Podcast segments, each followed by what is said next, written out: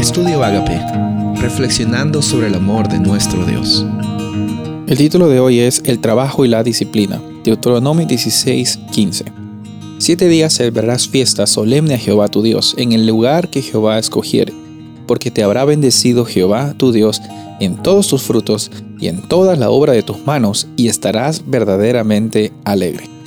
Cuando te pones a ver aquí el capítulo 16 del libro de Deuteronomio, vas a encontrarte de que hay bastantes fiestas que Dios instituyó para que los israelitas celebraran. Sabes, ah, hay un tiempo para todo. En Eclesiastés 3, el sabio nos menciona de que hay tiempo para trabajar, hay tiempo para, para descansar, hay tiempo para celebrar.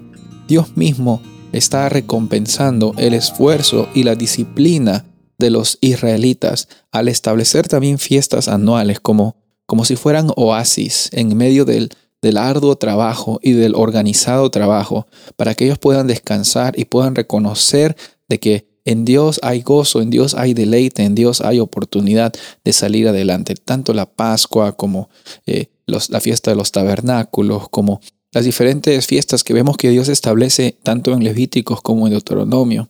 Eh, podemos ver de que hay un propósito de Dios al decir, mira, ¿sabes qué? Eh, él nos da la oportunidad de trabajar, él nos da la oportunidad de disfrutar de las obras de nuestro trabajo y nos da la oportunidad de ser organizados y disciplinados. Hay que reconocer que hay un lugar y un momento para todo. Y si el lugar para ti en el trabajo es una oportunidad para perder el tiempo, para hacer lo mínimo posible, para, eh, bueno, simplemente quemar tiempo y ganar dinero, la actitud en la cual tú tienes acerca de eso va a definir mucho acerca de tu carácter y la gente se va a dar cuenta de la calidad de persona que tú eres por la calidad de trabajo que tú llevas.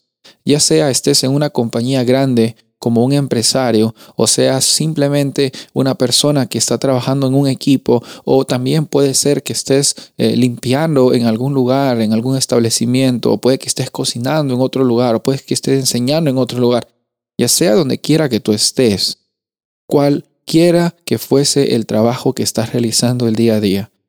La disciplina tiene mucha, mucha importancia en definir realmente cuál es tu actitud, cuál es tu carácter, en eh, quién estás representando en el día a día. Dios nos permite a nosotros trabajar y si no estamos trabajando para ganar dinero, el propósito también es trabajar para cultivar nuestro carácter. Eh, quizás en este momento tú no trabajas para ganar dinero, pero nuestro propósito al ser creados como imagen de Dios es siempre estar en movimiento y siempre estar trabajando para desarrollar alguna habilidad, para descubrir nuestros talentos y no para que los talentos simplemente brillen y la gente se fije en nosotros, sino que por medio de tus talentos, por medio de mis talentos, muchas personas puedan llegar a conocer al Dios que creó los talentos que tú tienes.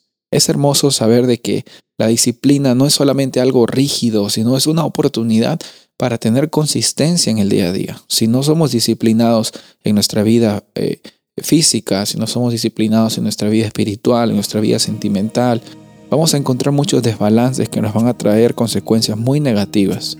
Pero en esta ocasión yo quiero invitarte a que hoy día tomes el trabajo que tienes o tomes las actividades que vas a hacer como una oportunidad para que muchos conozcan de Dios y que la disciplina sea algo presente en tu vida, recordando de que hay tiempo para descansar, hay tiempo para hacer fiesta, pero en todos los tiempos son tiempos para glorificar a Dios. Soy el pastor Rubén Casabona y deseo que tengas un día bendecido.